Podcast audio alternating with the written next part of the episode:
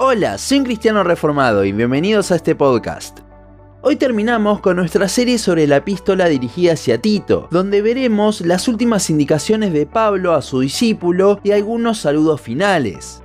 Tito 3, 8 al 15 dice, Palabra fiel es esta, y en estas cosas quiero que insistas con firmeza, para que los que creen en Dios procuren ocuparse en buenas obras. Estas cosas son buenas y útiles a los hombres, pero evita las cuestiones necias y genealogías y contenciones y discusiones acerca de la ley, porque son vanas y sin provecho. Al hombre que cause divisiones, después de una y otra amonestación, deséchalo, sabiendo que el tal se ha pervertido y peca y está condenado por su propio juicio. Cuando envíe a ti a Artemas o a Tíquico, apresúrate a venir a mí en Nicópolis, porque allí he determinado pasar el invierno. A Cenas, intérprete de la ley, y a Apolos, encamínales con solicitud, de modo que nada le falte, y aprendan también los nuestros a ocuparse en buenas obras para los casos de necesidad, para que no sean sin fruto. Todos los que están conmigo te saludan. Saluda a los que nos aman en la fe. La gracia sea con todos vosotros. Amén.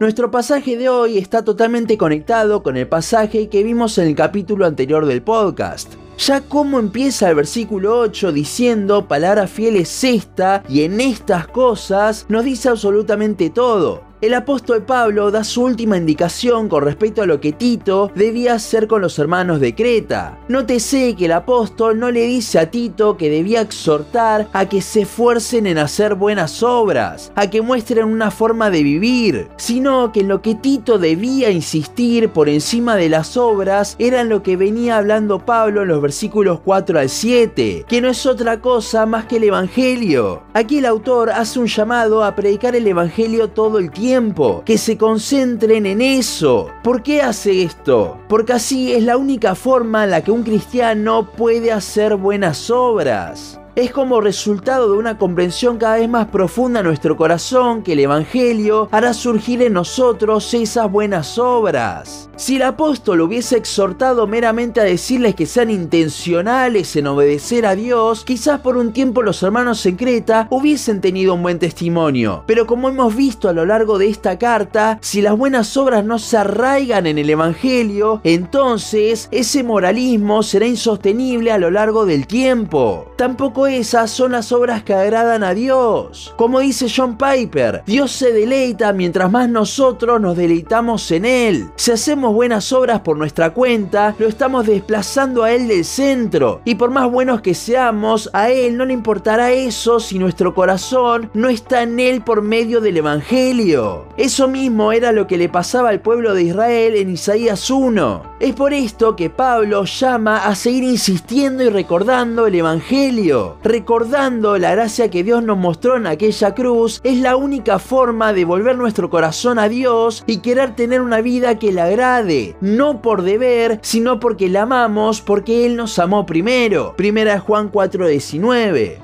Estas obras por medio del Evangelio son las que realmente nos son provechosas. Y ahora vendrá un contraste en los siguientes versículos con respecto a esto. Predicar el Evangelio es lo más provechoso que podemos hacer, pero por otro lado, utilizar el púlpito para contender contra falsos maestros que intentan dividir la iglesia no lo es. Y quiero remarcar algo, esto no significa que no debemos confrontar ni ir en contra de los falsos maestros. Si usted escucha este podcast desde hace algún tiempo, sabrá que esa no es mi postura, pero lo que sí significa es que desde el púlpito nos debemos concentrar en predicar la verdad, el evangelio puro y duro. A la persona que esté causando división, según lo que vemos en el versículo 10 y 11, le debemos aplicar el proceso de disciplina de Mateo 18, donde se lo amonesta de forma privada varias veces antes de pedirle que se retire de la iglesia. Pero de vuelta, es algo en privado, y esta carta siempre está hablando de alguien que atenta contra una doctrina fundamental y está causando divisiones y problemas desde dentro de la congregación.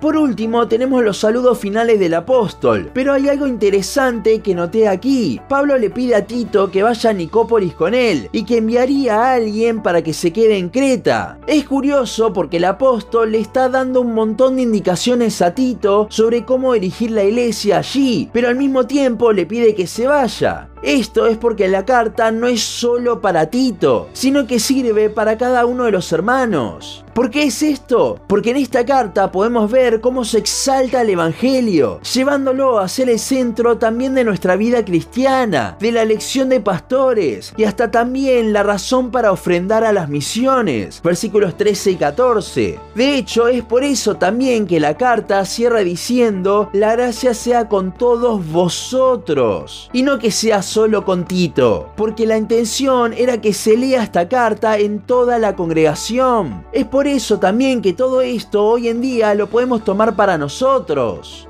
Si bien la carta a Tito está dentro de las epístolas pastorales, por estar dirigida principalmente a un pastor queriendo guiarlo en su oficio en la iglesia, la realidad es que esta carta no tiene como eje ni el pastorado ni la iglesia. El eje es pura y exclusivamente el Evangelio. Pablo toca un montón de temas en esta epístola, pero siempre la razón para todo son las buenas nuevas de salvación. Si bien en el pasaje de hoy el apóstol le quiere dejar bien en claro que a lo que se debe dedicar, aún en medio de tantos problemas en Creta, es a insistir y predicar el Evangelio, creo que esto es algo también para nosotros. Si hay algo con lo que quiero dejarles de esta carta es con lo siguiente. Tú predícate el Evangelio todos los días. Como hemos visto hoy a lo largo de toda esta serie, el Evangelio es totalmente esencial para nuestra vida cristiana, para vivir de todo corazón como Dios quiere que lo hagamos, y no por simple esfuerzo nuestro. El Evangelio es la raíz, el centro de absolutamente todo lo que hacemos, de absolutamente todo nuestro andar cristiano. Es por esto que debemos recordarlo y profundizar en la obra de nuestro Salvador día tras día. Así que termino esta serie diciéndote lo mismo que diría el apóstol Pablo una vez más. Tú predícate el Evangelio.